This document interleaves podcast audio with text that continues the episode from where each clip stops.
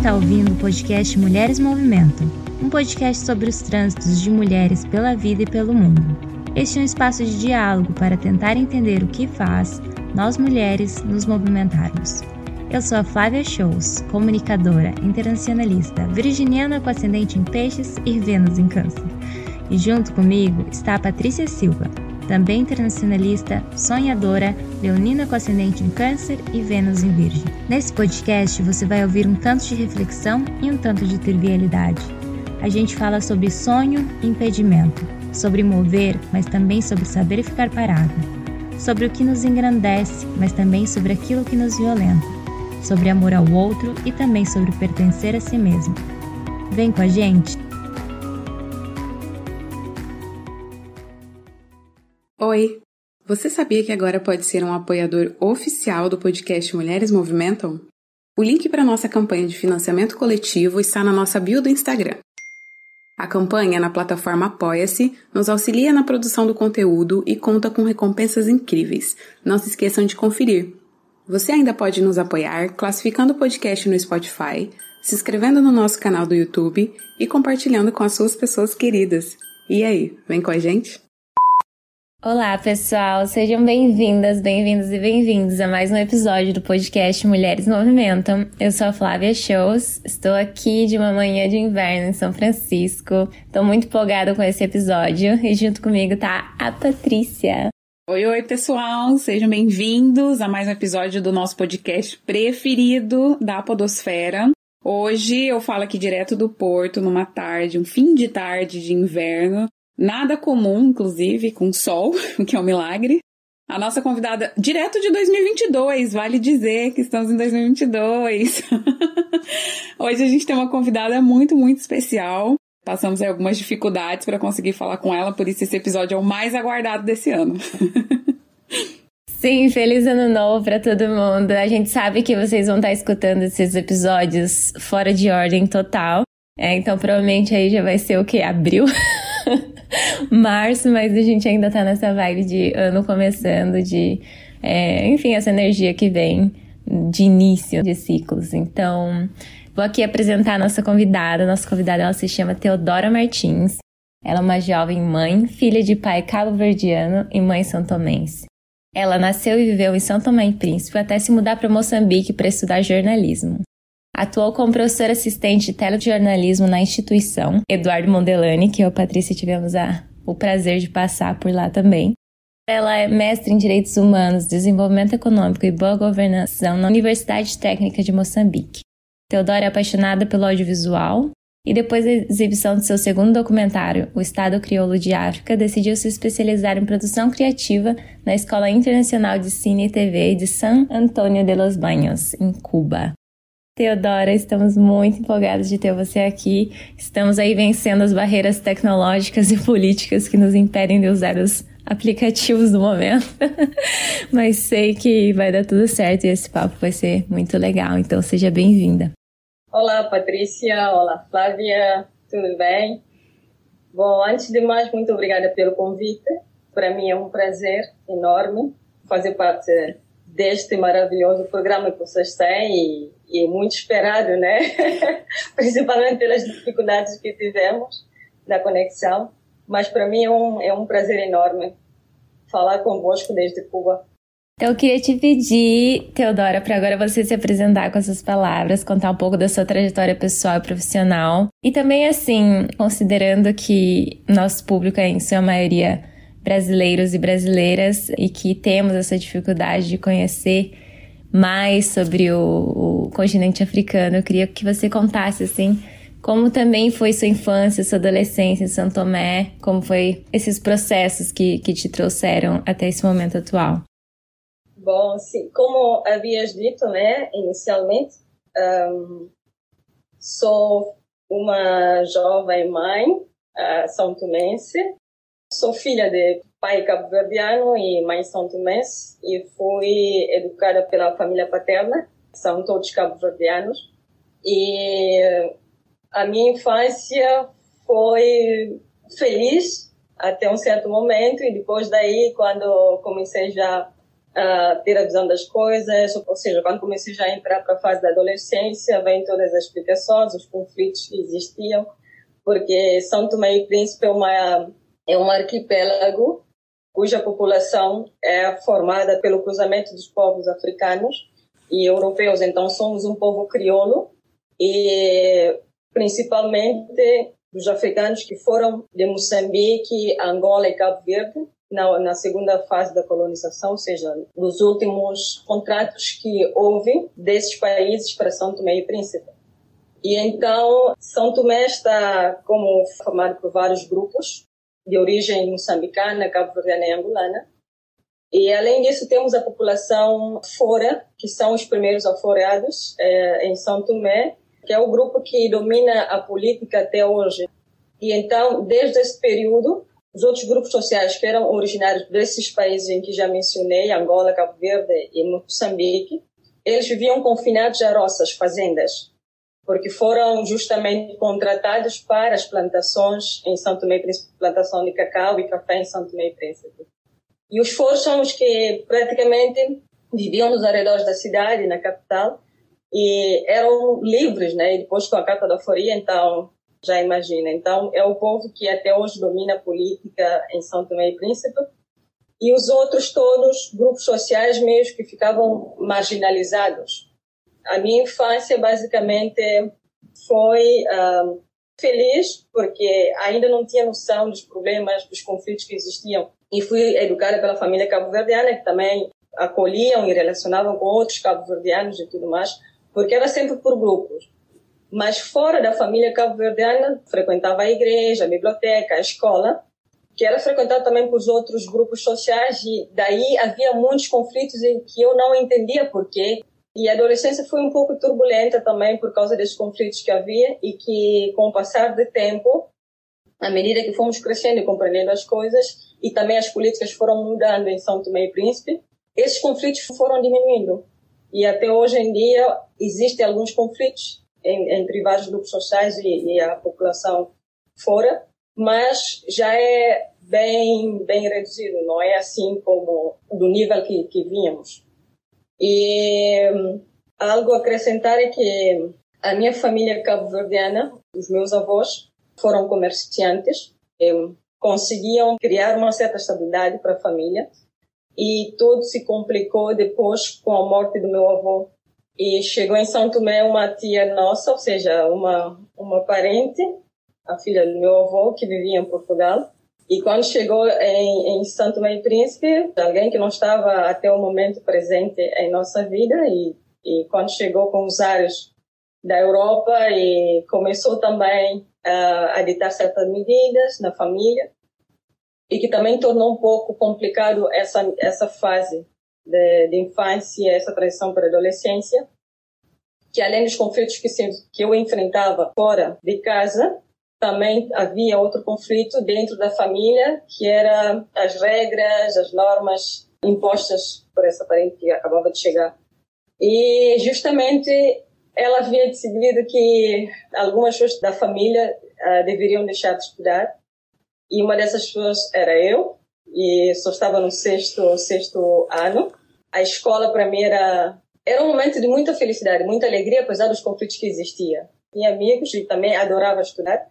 Sou uma dessas pessoas que sempre digo, dou graças a Deus pelo fato de ter tido acesso à biblioteca, ou seja, pelo fato de ter vivido em uma casa em que à frente de casa tinha uma biblioteca e então eu adorava os livros e gostava de estudar. E a minha tia não percebia isso. Simplesmente começou a editar algumas regras e com este, este problema, eu buscava forma de ultrapassá-lo e a minha avó foi uma das pessoas chaves, a minha avó e o meu tio, que havia dito, olha, não vais deixar de estudar, porque para mim foi como se fosse o fim, né? Como é que eu, eu adoro a escola, gosto de estudar, como, como é que devo parar agora no sexto ano? E os meus amigos, sabe? E os professores, eu adorava os professores. E foi todo como um trauma aí, e no último, incrivelmente, no último dia da inscrição da matrícula, que não era assim um valor uh, quase nada, e então a minha avó disse: Olha, não, não necessitas ficar assim, porque isso, tudo isso tem uma solução, né, para cada problema. a, a uma solução. E a minha avó teve a ideia de falar com o meu tio, que é irmão da minha mãe, que não vivia perto de nós, e pediu ao meu tio que, por favor, passasse a cuidar de mim, dos meus estudos. Eu vivia com a minha avó na casa do meu pai, porque meu pai depois também faleceu, é outra outras dificuldades que, tinha, que tive que enfrentar. E então meu tio havia dito, como é que vais deixar de estudar? E foi aí que ele disse, não, tu vais uh, fazer a matrícula e deu o meu valor que eu precisava. E foi o dia mais feliz da minha vida, porque eu já não caminhava, corria, porque era o último dia da matrícula e algumas horas. E era justamente na sexta-feira, e não havia segunda. Sexta-feira terminava a matrícula. eu consegui chegar justamente na hora, tempo, e consegui fazer a minha matrícula e voltei para casa feliz da vida. E foi um, um desses momentos da adolescência que me marcaram até hoje. E daí também depois tive que enfrentar a minha tia, que vinha com os outros tipos de, de regras, né? Tá bem, tu conseguiste matricular, então enquanto não terminas o, todos os afazeres de casa, as coisas assim, não podes ir à escola.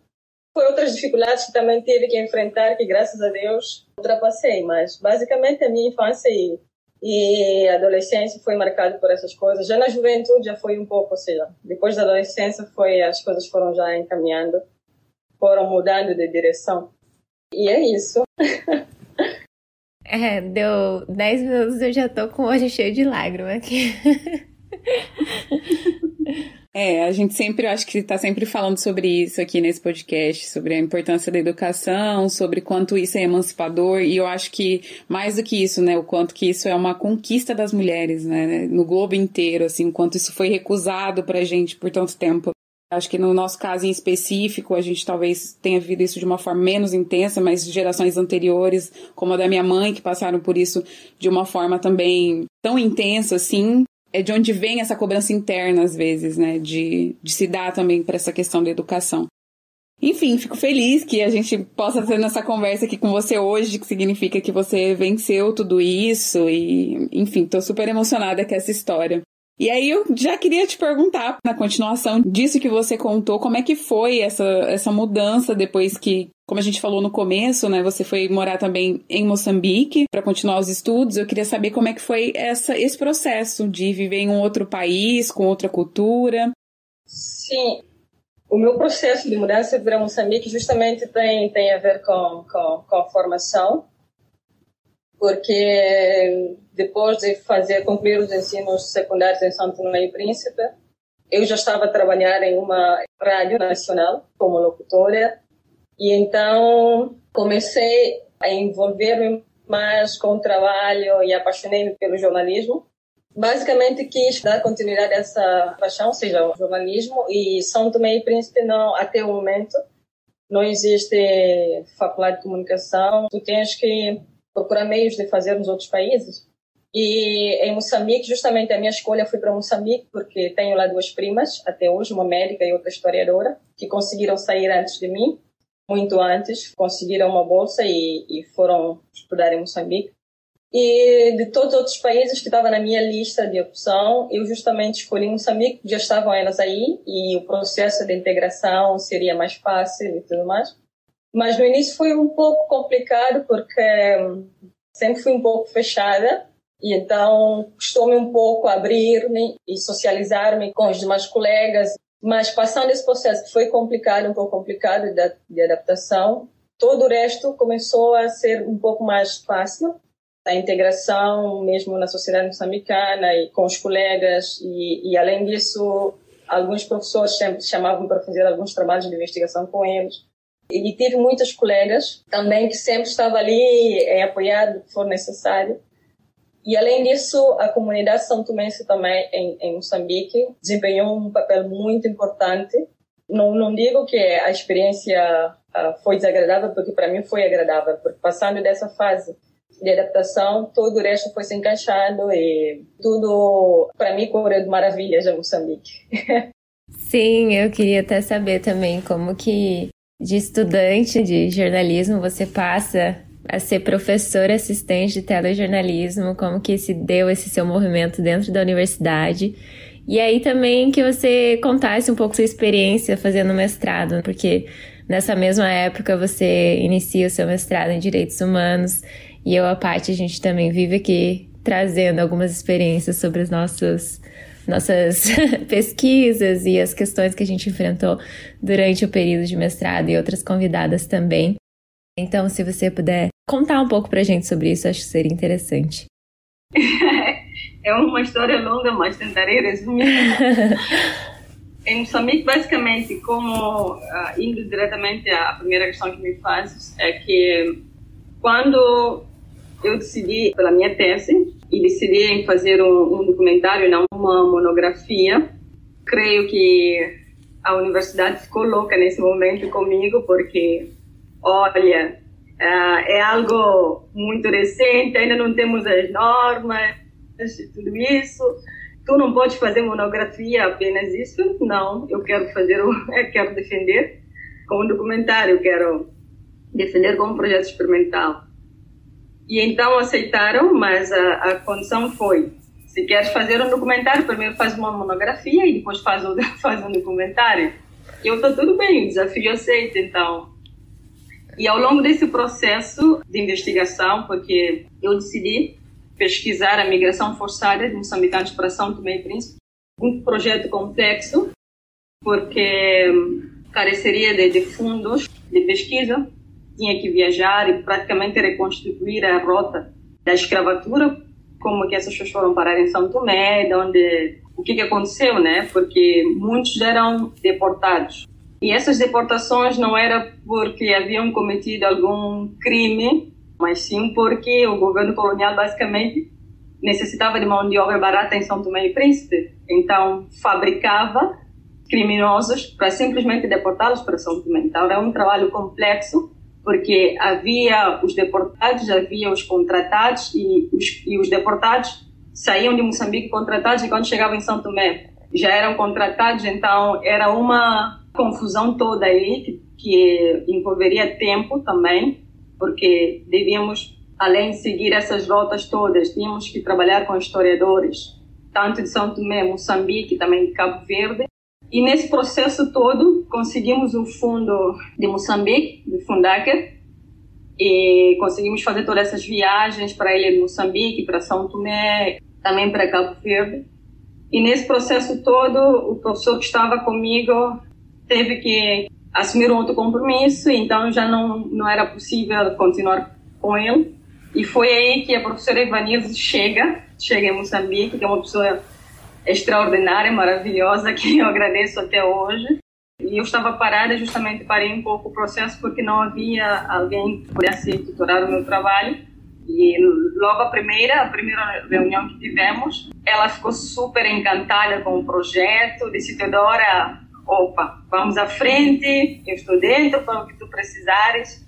Ou seja, que fazer a monografia e, e terminamos a parte da monografia e eu estava a levar os dois processos ao mesmo tempo. A escritura e a edição do próprio vídeo, que tinha todo o material bruto e tudo isso, então estava a levar os dois, os dois trabalhos ao mesmo tempo, que não é fácil, era uma loucura, mas nós conseguimos realizar. E depois da dissertação, que foi um êxito, foi a nota mais alta deste tempo, desta altura, e eu acho que pela pesquisa também e pelo apoio que a professora Izzy tem vindo sempre, sempre deu, já que entraste no audiovisual nesse mundo, não para, vai sempre em frente. E então ela convidou-me para trabalhar com ela, para auxiliar naquilo que for possível, justamente em audiovisual, que era mais a minha inclinação e também a, a componente teórica e tudo isso. E foi aí que, quando a universidade precisava de uma assistente, ela indicou-me como assistente, qualquer projeto que fosse aparecer, estávamos aí e, além disso, mesmo dentro da, da própria disciplina, criávamos projetos que era basicamente para incentivar os estudantes a, a ultrapassar as dificuldades que têm, porque às vezes quando decidem por uma temática e logo vão pela monografia, porque acham que transformá-lo em visual é complicado, é difícil. Depois da minha dissertação, houve mais três ou quatro projetos e vão surgindo cada dia mais projetos uh, de tese em audiovisual, também com a professora Izzy e comigo e com os outros professores. a faculdade uh, aprovou o regulamento. Isto eu acho que foi uma das conquistas também que, que, que, valeu a pena. A partir daí eu não parei, né? Com, trabalhando com a professora Evanise, quando apareceu a oportunidade do mestrado, eu disse, nossa, é agora ou nunca, porque justamente era mestrado em Direitos Humanos, Desenvolvimento Econômico e Boa Governação, e era um mestrado que para mim era oportuno. Estava depois da minha dissertação sobre migração para São Tomé, eu não parei. Criei o, outro projeto que era Encontro.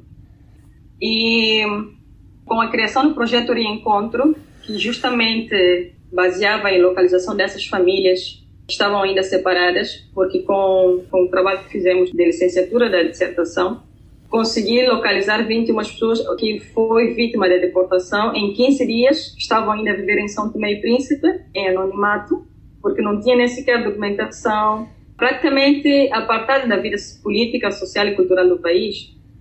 E também em uma condição uh, indigna, né, de, de humana. Depois de, de, de localizá-las, passei um, um tempo com elas a entender e queria saber o que era feito da outra parte da sua família se tinham a ligação com a família, os angolanos, os moçambicanos, e como meu foco era Moçambique, descobri que havia pessoas que praticamente uh, não só estavam separadas dos seus pais, ou seja, haviam separado dos seus pais, como também depois tiveram filhos em São Tomé e estavam separados dos seus filhos. A família moçambicana teve filho com a família cabo-verdiana, houve a oportunidade do regresso seus países de origem. E então, uma das partes decidiu levar o filho. As famílias estavam, não estavam em contato porque o filho da cabo-verdiana com o moçambicano eh, estava em Moçambique. O pai e a família não sabiam nada disso. E foi daí que eu decidi dar continuidade a esse projeto, ao meu trabalho de licenciatura e criamos o Reencontro. E conseguimos reunir, ou seja, localizar as famílias e promover o reencontro de duas delas. E depois disso, temos uma lista de mais pessoas que eu tive que parar porque já ultrapassava, não havia condições para continuar, porque também eu tinha outros outros planos e foi aí que eu decidi justamente fazer esse mestrado para depois, usando os conhecimentos que eu iria adquirir aí, ver como podia trabalhar melhor neste projeto. E também no momento em que eu decidi fazer o mestrado, que eu estava também a trabalhar como professor assistente, nós conseguimos conciliar as aulas e, e, o mestrado. E foi nesse sentido que eu consegui conciliar as aulas na Eduardo Mondlane com o mestrado em Direitos Humanos. E agora, o projeto Reencontro, posso dizer que está melhor estruturado e melhor pensado. E quando terminar minha formação aqui em Cuba, ou seja, minha especialidade, creio que haverá novidades por aí para mais famílias Gente, acho que esse é o episódio mais emocionante que a gente já gravou. Tô aqui super emocionada. E se vocês estão tão, não diria surpresos, porque a gente já tinha lido sua biografia, já sabia que era tudo isso, mas se quem estiver ouvindo estiver tão emocionado quanto eu, se preparem que tem mais. Teodoro, eu queria te perguntar sobre o seu segundo documentário, né? E aí, para quem tá ouvindo ter uma noção, eu vou ler só um trechinho aqui da sinopse. O segundo documentário dela se chama Estado Crioulo em África e é baseado nos questionamentos de uma jovem são tomense sobre as suas origens, que leva numa viagem de encontros e reencontros com as culturas de vários grupos sociais São Tomé e Príncipe, uma nação com a identidade ainda em construção. Eu queria que você falasse sobre esse seu segundo documentário, assim, como é que foi o processo de criação. Acho que você falou um pouco sobre essas pessoas que te apoiaram nesse processo, mas como é que foi essa produção? A produção do, Deste, deste segundo documentário foi um pouco turbulento, porque era a primeira vez que eu estava a trabalhar com um produtor nacional para um projeto deste.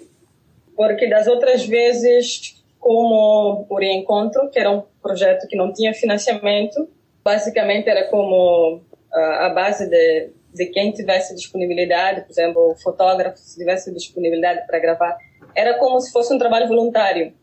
E eu já havia trabalhado com um fotógrafo, que depois passou a ser o produtor e eu, como conhecia o seu trabalho e soube que ele tinha uma produtora, então daí convidei para trabalharmos no, no Estádio Crioulo de África.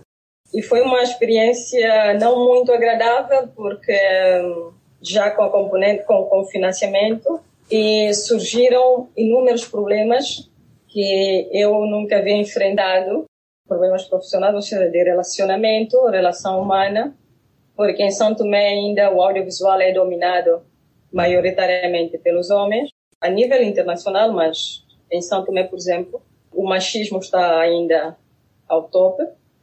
E ter uma mulher na equipa uh, orientando, dizendo que tem que fazer, né? E eu era a única mulher aí no grupo e apareceu uma que estava, uh, que fazia parte do, do grupo, mas depois ela sumiu, não sei o que, que aconteceu com ela. E então foi todo um choque esta tentativa de reconciliarmos para levar avante o, o projeto vem à tona o quão uh, a sociedade santomense ainda vive com os problemas que foram herdados do passado colonial, porque nós ainda não superamos isso. E eu acho que ainda estamos longe de superar isso, porque os diferentes grupos sociais em São Tomé uh, sempre foram marginalizados pe pelo grupo maioritário que é Foro, e que as coisas melhoraram muito de lá para cá, mas ainda existe esta problemática em São Tomé que eu, pelo fato de ser descendente dos cabo-verdianos, estar ali a trabalhar com um grupo, com três homens que são foros, é como se fosse um desprezo. Quem és tu? Vai dizer o que temos que fazer. E foi algo que eu nunca havia experimentado e tive que tomar a decisão, depois da gravação da rodagem, dizer, opa, tá tudo bem, peguei o material todo, o material bruto, já estava de caminho para Cuba e disse, podem aguardar a minha comunicação e vamos trabalhando à distância, porque dessa forma não se pode trabalhar. E foi assim que conseguimos, editei o material aqui, fiz o primeiro corte aqui, porque mesmo enviando o roteiro de edição para o produtor em São Tomé, ainda havia problemas. O produtor simplesmente estava empenhado em criar problemas, dificuldades, para denegrir a minha imagem, em primeiro lugar, e depois para simplesmente boicotar o meu processo neste caminho do audiovisual. E eu não entendia por quê. E foi uma questão que depois vim pensar e refletir dizer, opa, não necessitavas fazer isso. Eu acho que foi a decisão mais sábia que eu tomei nesse projeto de pegar o material bruto e fiz o primeiro corte aqui, enviei para São Tomé, para o produtor. E lá ele concluiu o trabalho, entregou o, o projeto. Na data indicada em que tínhamos que entregar o projeto. Depois disso fez um relatório a todos os problemas que nós tivemos para trabalhar em conjunto então, basicamente, foi esse clima, essa, essa experiência que tive pela primeira vez como produtora em São Tomé, por esse trabalho, segundo, segundo documentário, mas que valeu muito a pena porque serviu como um aprendizado para a vida, né? E a partir daí eu consegui perceber, né, como os outros nos veem ainda e como nós nos vemos. Praticamente me deu mais força todos esses problemas, praticamente me deu mais força e ajudou-me também a entender nessa busca que foi esse projeto que era praticamente para entender a minha própria identidade, né? E tudo isso serviu basicamente também para compreender uh, o que somos, como somos em São Tomé, ou seja, uh, quem somos. Somos o que somos, somos esse povo crioulo de África, né? Uh, que essa minha geração já, é, já está bem oxigenada e não se pode dizer que sou cabo-verdiana e, e, que sou São Tomé, não, porque somos essa mixigenação de africanos e europeus e é uma estupidez hoje em dia, ou seja, em pleno século XXI, ainda continuarmos com esses tipos de, de conflitos que em nada nos ajuda a resolver os problemas que temos que enfrentar dia a dia e seguir avançando. É, eu tô percebendo que o jeito como a gente construiu esse podcast, a gente traz esses tópicos e, e dali saem mil histórias de, de superação da Teodora. Então, compartilho com a Patrícia, que eu tô aqui bem emocionada também. Acho que as suas falas são de uma importância imensa para quem não conhece tanto a realidade, mas também para as jovens moçambicanas e santomenses que podem chegar a te ouvir também, porque é muito inspirador. E agora você está em Cuba, está aí vivendo essa experiência na Escola Internacional de Cine e TV e eu queria que você contasse como que está sendo essa vivência, como que foi a sua adaptação, o que você tem aprendido, como tem te ajudado a consolidar a sua carreira no audiovisual. A minha experiência cá em Cuba tem sido super agradável, é uma descoberta, porque existem coisas que nós fazíamos aí, ou seja, eu pelo menos fazia, e então não estava uh, habituada a reflexionar muito sobre o que fazia, questionar sobre todo esse processo que levou-me a, a, me interessar por um determinado tema, que levou-me a basicamente optar por uma determinada abordagem de uma determinada temática e não outra. E então, aqui em Cuba, a experiência tem sido muito enriquecedora. Além de sermos estudantes de diversos países de América Latina, também de Europa, temos também de Ásia e África, sou eu aqui.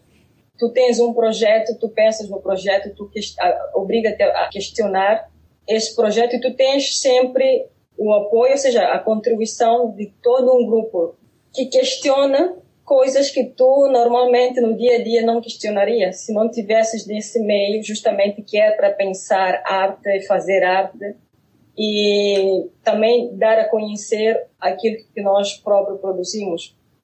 Além disso, a cultura cá em Cuba é, é super barata, que eu digo assim, e tu consegues consumir, sim, tu consegues ter acesso a, a, ao conhecimento pagando muito pouco por ela. Por exemplo, cine, tu vais a cine, tu não pagas quase nada. Tu vais a balé, tu quase nada. E eu digo, gente, e quando eu penso na realidade de onde venho, eu digo, nossa, quem me dera, né? E então tu começas a, a experiência aqui em Cuba basicamente também com a sociedade cubana em si, ajuda-me a pensar no meu país, no meu contexto, estando fora. Porque estando lá dentro, eu acho que algumas questões, algum, algumas reflexões que eu tenho tido, eu não teria estando lá, nunca tive estando lá. E em termos dos projetos também que nós criamos aqui, e são projetos que eu digo que é para a vida e contactos também com os, os profissionais que tu fazes que é para a vida. Ao sair daqui, creio que não só ganhará Tomé e Príncipe, como também África, porque é uma ponte que vai se estabelecer aí entre São Tomé outros países de África, América Latina, como no caso do Brasil, que tem alguns projetos com, com algumas produtoras brasileiras, que é super interessante. Então, aqui em Cuba, praticamente, esta, esta ponte. E então, é de louvar e em boa hora esse desafio aqui em Cuba. Nossa, Teodora, é muito bom te ouvir, escutar a sua trajetória. Eu acho que a gente está o tempo inteiro aqui falando sobre esses movimentos que a gente faz, né, de impulso e de procurar por novas coisas. E essas violências, né, e esses espaços que às vezes puxam a gente para trás ou que tentam nos impedir. Eu fico muito feliz que você esteja aí, esteja tendo uma boa experiência, esteja consolidando a sua carreira, que já é um sucesso, assim, só pelo que a gente sabe aqui, que você compartilhou com a gente. E aí eu queria, na sequência, saber de você, de onde que vem a força que te impulsiona a tantos projetos, a escolher essas coisas que você escolheu, o que te movimenta? Essa é uma pergunta difícil porque existem muitas coisas que me movimentam, mas uma delas mesmo é, é a crença de que todo ser humano pode e deve viver com dignidade, né? Que deve ter direito às mesmas condições para desenvolver, para crescer na vida, para fazer o que gostaria de fazer. E que os obstáculos sempre irão existir. E que nós devemos ter a capacidade de pegar esses obstáculos e transformar em razões para continuar a crescer e não desistir. E então eu acho que é essa crença que me faz mover, que me dá força para continuar a seguir e também acreditando nos outros, né? Porque eu acredito que todo mundo pode. Só basta apenas tentar um pouco mais. Ou tentar de novo.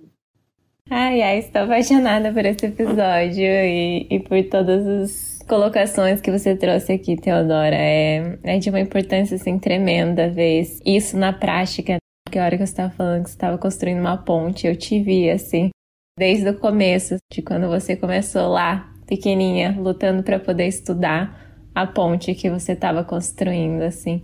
Então, muito obrigada, só tenho que te agradecer por compartilhar com a gente. Nesse clima de amor, esperança e mudança positiva, a gente vai para os nossos quadros. O primeiro deles é o Kiki Sobe, que a gente traz aqui uma anedota para contar para vocês. Kiki Sobe. Vou chamar a Patrícia para começar hoje. Então, Paty, qual é o seu que que sobe? Bom, gente, no nosso que que sobe de hoje, eu resolvi falar para vocês do final do ano, né? 2021 finalmente acabou, a gente enterrou 2021. A gente está nesse clima de esperança, assim, e acho que para quem está num contexto de imigração, e aí vou falar por mim, mas tenho certeza que talvez a gente compartilhe nós três esse mesmo sentimento. Encontrar essa família, né, que, que tá fora, essas pessoas com quem a gente. A nossa tribo, né? Eu tava falando disso hoje. Encontrar a nossa tribo. Parece coisa de adolescente, mas não é. é sempre muito bom a gente encontrar. E aí eu acho que escutando a Teodora falar, isso ficou ainda mais claro, assim, para mim, porque a gente que vem de países que foram colonizados, e eu, especificamente, que moro em Portugal e que ouço, né, absurdos sobre a colonização, que nunca existiu, que foi suave, que enfim, vários amenizadores, né, do que foi esse processo dolorido e que ainda dói na gente, dói nos nossos antepassados. Tá nesse ambiente pode ser sempre muito violento. E, enfim, eu passei o meu final de ano com a minha família brasileira aqui, com essas pessoas que me receberam, que me recebem, que me acolhem. Foi um período muito bom. E eu tô muito feliz por estar aqui nesses três anos, que eu já tô em Portugal há três anos, nesses três anos e ter construído esse espaço, assim, saudável, principalmente. E meu que sobe é esse, assim, para quem passa por essas festas de final de ano, passa longe da família, né, ou que não tem é, com quem passar e tal. Espero que todos possam encontrar esse lugar aí de paz e acolhimento, ainda que não acredite em Natal e acho o ano novo um grande papo furado, que possa encontrar acolhimento nesses períodos. Essa é a minha bola da esperança. Flávia. Sim, é, seguindo a linha da Paty, como a gente está aqui nesse primeiro episódio de 2022, é, embora, como já disse, vocês vão escutar muito mais pra frente, também vou compartilhar como foi. Bom, eu tive um dezembro cheio de problemas que se tornam muito maiores do que se a gente estivesse no nosso país, entendendo todos os códigos, entendendo as leis, entendendo. Enfim, podendo ter acesso a documentos que a gente não tem. Então, eu estava procurando um apartamento novo para morar e aí você precisa de um documento que você não tem. Aqui nos Estados Unidos eles pedem um score que tem que construir, né? Então as pessoas constroem de muito cedo, que é como uma nota. Se você paga suas contas, se você tem seus cartões em dia, então é, dependendo para alugar você precisa que, que seja um número alto. E nem cartão de crédito eu consigo nesse país até hoje. Quem dirá um score, né? Então, assim, é um. Parece que vai virando uma bola de neve gigante, assim. Você não consegue isso? Aí, para conseguir aquilo, você precisava daquele outro. Não tem. E agora? Então, foi de muita agonia. Eu tive uma tia também que teve um pós-Covid muito desesperador. Eu tô sofrendo muito, assim, de não poder ter visitado, de não poder. É, graças a Deus aí a medicina ela tá bem, tá em casa, mas foi de muita agonia, tá? Longe e passando por esses perrengues aqui. E o que me confortou foi justamente isso que a Paty está falando. Foram essas pessoas que eu conquistei aqui, que estavam do meu lado, e, e eu sinto muita saudade de coisas de família, assim. Quando a gente vive fora, a gente tá sempre fazendo muitas coisas sozinha. E a gente se acostuma a isso, mas eu sinto falta, às vezes, de ter no domingo, vou na casa de uma tia, ficar sentada no sofá. e não tenho uma tia para ficar sentada no, no sofá. Então, é, eu tive uma amiga aqui que foi uma das primeiras amigas que eu fiz quando me mudei em São Francisco e ela me convidou para passar o Natal com o marido dela e com os pais do marido dela. Foi um Natal alemão, porque o, o pai da família ele, é alemão, então e ficamos comendo comidas alemãs e cantando músicas natalinas em alemão. e foi de um amor, assim, é, é, tão grande. Eu, fiquei, eu me senti tão acolhida, me senti tão parte daquilo. E eles tinham vários pequenos rituais. E um deles era acender velas e homenagear alguém, ou algo que aconteceu no seu ano. É, então todos homenageamos pessoas que não estão mais aqui ou que estão distantes foi realmente um Natal, assim, aquele significado de celebrar, de sentir gratidão e sentir que tem amor à sua volta. Eu, eu tive essa oportunidade. Nesses momentos, acho que a gente lembra por que, que a gente aguenta tanta porrada, por que, que a gente passa também por tanta violência. E a gente tem esse espaço e a segurança de fazer justamente esse processo que a Teodora estava falando, de transformar o que é difícil em força para a gente continuar. Porque quando vem os não seguidos, os diferentes nãos que a gente recebe, bate um desânimo, dá vontade de desistir, vocês, por que, que eu tô fazendo isso? não tem razão. E aí, quando vem esse tantinho de amor, você pensa: não, eu consigo, eu consigo. Então, esse é meu que sobe de final de ano aqui, final, começo de ano. Eu vou chamar a Teodora para compartilhar algo com a gente. Muito obrigada, Flávia, Patrícia. É super emocionante também escutarmos a vossa história. Essa batalha que ainda estão a enfrentar, que faz parte da vida e que com certeza vão superar e vão e ficará como experiência para que sim sirva de força, ou seja, se convirta em força e energia para, para as pessoas que com certeza também vão passar pelo mesmo. E basicamente o meu que sobe é um, eu vou buscar uma história que que não é tão recente, que tem a ver com a minha adolescência, uh, justamente para quem sabe alguém pode pode estar a passar por isso. Como havia dito atrás, né, que quando chegou esta minha tia com esse, esses regulamentos todos e eu consegui estudar continuar a, a frequentar as aulas, mas chegava muito tarde às aulas, praticamente todos os dias durante a semana. E eu estudava de tarde, é, entrávamos como 12h30 e eu chegava como 14, 15 horas e perdia muitas aulas. Eu pensava que ia mesmo reprovar, não ia conseguir. E, e em algum momento bateu esse desespero de tanto esforço, ou seja, lutei tanto para fazer essa matrícula e parece que não, não vai valer a pena, porque aí vou, vou reprovar. E, e a minha um, a minha sorte neste nesta neste momento é que estava rodeada de pessoas, de amigos, de colegas, que sempre final de semana ia para minha casa e passava-me os apontamentos, a matéria toda e eu conseguia estudar e acompanhar as aulas e fazia teste e tirava positiva. Mas, é uma disciplina que a, a química, o professor era super uh, exigente e justamente eu havia adoecido, estava com malária e fiquei como duas semanas sem, sem, sem acesso à escola, porque tinha que cuidar-me de recuperação também. E um colega meu, sempre depois da aula de química, passava da minha casa e deixava o caderno e eu copiava apontamentos. E era mais complicado porque o colega nem sequer entendia química, só passava apontamento. E quando chegava à minha casa, eu perguntava: pode explicar? Ele disse: olha, eu também não entendo. e eu, por conta própria, tinha que aí tentar descobrir como é que chegamos a esse resultado quando voltei a frequentar as aulas e justamente estávamos na avaliação, a última avaliação, e o professor havia me dito, para tu passares na, na minha disciplina tens que ter 20. Já te garanto que, que será impossível. Está bem, professor, mas posso ter, pelo menos tentar? E ele, sim, pode tentar. Perguntou-me, tu queres a avaliação escrita ou oral? E eu, oral.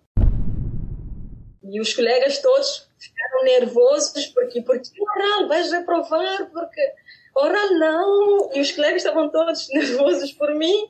E eu aí eu não sei o que é que me deu na cabeça e eu desafiei o professor disse não eu quero eu vou fazer a minha avaliação oral. E o professor uh, fez um, uma equação ali no quadro então esta era a tua a tua avaliação e eu aí consegui assim com toda calma resolvi a equação toda, a minha avaliação no quadro. E quando eu olho para o professor, o professor olha para a sala e pergunta aos colegas: está certo ou errado? Os colegas dizem: está certo. E o professor pergunta para os colegas: quanto acha que ela merece? E os colegas disseram: opa, 20. E o professor disse: não, 20 é para mim. 20 é para mim, porque os colegas sabiam que eu precisava de 20 para dispensar e o professor disse: não, 20 é para mim, o que eu posso te dar é 17.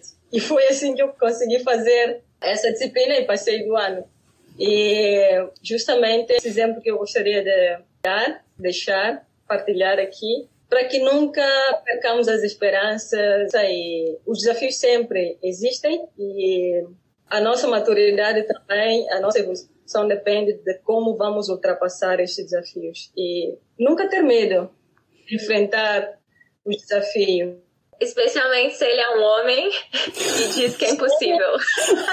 Amei! Sim, justamente. E eu aí, pequenininha, e com um professor desse tão rigoroso, para passar a minha disciplina, teria que ter 20 é impossível. Então, bom.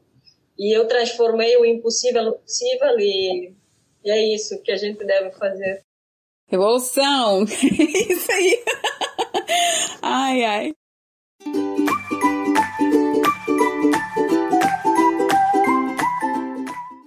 Teodora, é, a gente está indo aqui já para o final, para o nosso último quadro, que é o quadro do Movimentando as Ideias, onde a gente faz as nossas indicações. Quero chamar a Flávia aí para começar, para puxar esse quadro. Sim, eu vou compartilhar um livro que eu li ontem. Eu, na verdade, um acho que eu já indiquei aqui, como sempre não tenho certeza, que é O Peso do Pássaro Morto. Que quando eu li eu fiquei muito emocionada. A escritora se chama Aline Bay.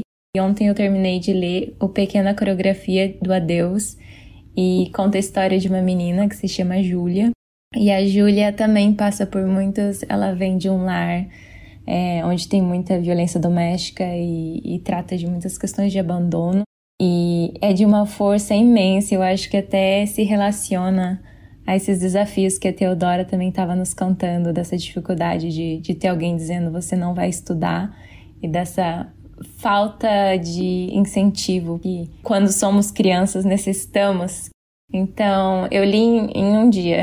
eu comecei ontem, terminei. Não, consciente de ontem, terminei ontem. É de uma potência, a escrita dela é maravilhosa. Eu, eu, eu super indico. Acho que eu amei mais o peso do pássaro morto, mas o pequena coreografia fica aí de indicação para vocês hoje. Teodora, quer fazer suas indicações? Sim, justamente pensei em um, um filme que tem muito a ver com, com a história que eu partilhei aqui hoje, que é um filme que se intitula Mãos Talentosas, dirigido por Thomas Carter, que conta a história do, do neurocirurgião Ben Carson, que é um afro-americano que tinha tudo para dar errado. Nós conhecemos a história de, dos afros por aí fora, na diáspora e justamente nos Estados Unidos da América nós conhecemos como que termina muita comunidade afro neste país.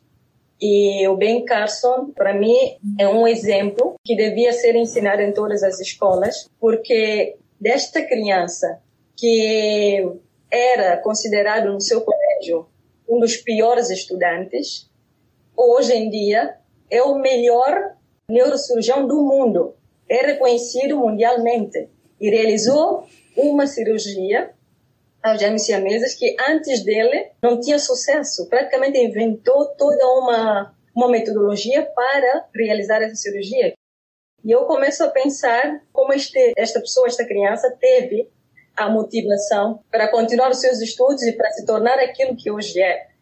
E temos aí por detrás deste grande homem essa famosa frase que a gente diz que sempre tem uma grande mulher, que esta grande mulher justamente, que é a mãe deste neurocirurgião, que apesar desta mulher não saber ler nem escrever, ela teve a consciência de que o futuro dos filhos dela dependia da educação, da formação, dos estudos.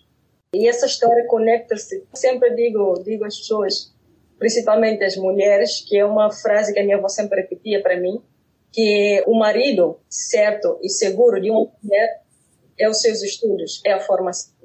Que ela nunca deve trocar a sua formação por homem nenhum. Bom, é isto. Então falta eu das minhas indicações. Eu vou indicar um filme e uma série. Agora no final de ano que eu tirei férias do meu trabalho. Uhul! Finalmente! é, eu resolvi botar em dia todas as coisas que eu precisava assistir tudo leve, assim, que minha cabeça estava cheia já. E eu vou indicar primeiro uma superprodução que está concorrendo ao Oscar agora, que é o Dune, que é um filme maravilhoso que fala sobre vida em outro planeta, ah, sobre uma colonização, na verdade, em outro planeta. É um filme muito, muito bom. Tem duas horas e meia, um pouco cansativo, mas é de uma qualidade impecável. E a outra é uma série que eu tô terminando de assistir, da Prime Videos, que é The Expense, o nome da série, e é uma série maravilhosa. É uma série sobre o século 23, supostamente, né? Então é sobre um futuro distópico, onde a Terra coloniza Marte e outros planetas do sistema solar. e a ONU que fala pelo planeta Terra. E é muito bom porque tem uns toques de filosofia, assim. E eu acho que mostra como que é o processo da colonização desses planetas. Então, é, tem umas questões macropolíticas ali para quem gosta das coisas de relações internacionais. Pode ser uma série muito interessante, que eu tô gostando muito de assistir. Tem esses aspectos de desigualdade social entre os planetas e tal. Então, é bem interessante. Eu vou deixar como as minhas recomendações para esse 2022 para começar levinho. Teodora, queria muito te agradecer por ter aceitado o convite, ter vindo aqui compartilhar com a gente a sua trajetória. Foi de uma inspiração e de uma tamanha emoção aqui que a gente quase não se conteve. Obrigada mesmo. Espero que. Bom, espero não, tenho certeza que na sua trajetória agora é só sucesso. Tá bom? Obrigada.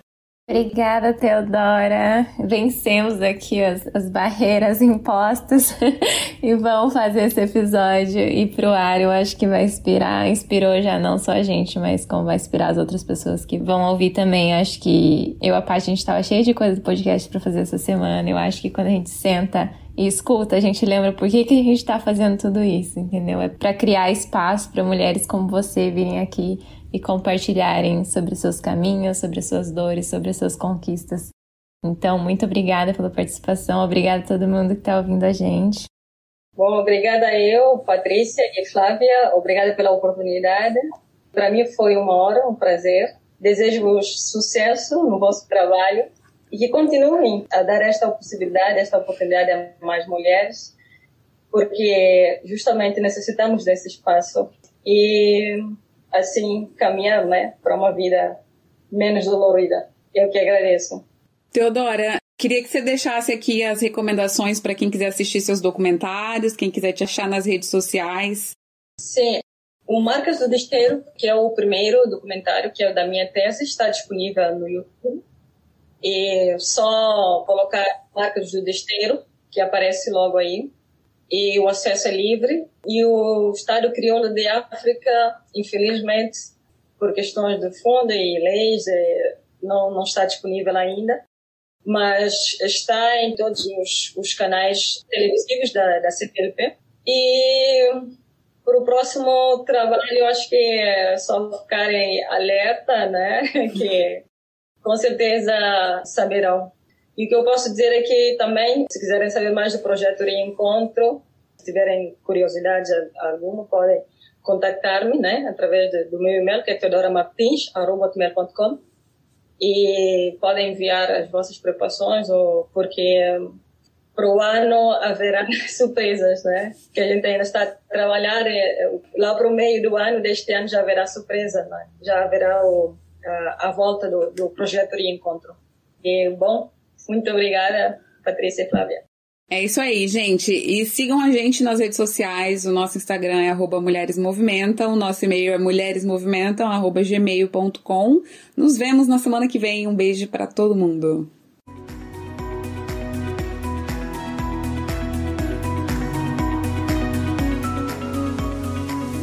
Para saber mais sobre o projeto e poder interagir conosco, siga o nosso perfil no Instagram, arroba mulheresmovimentam.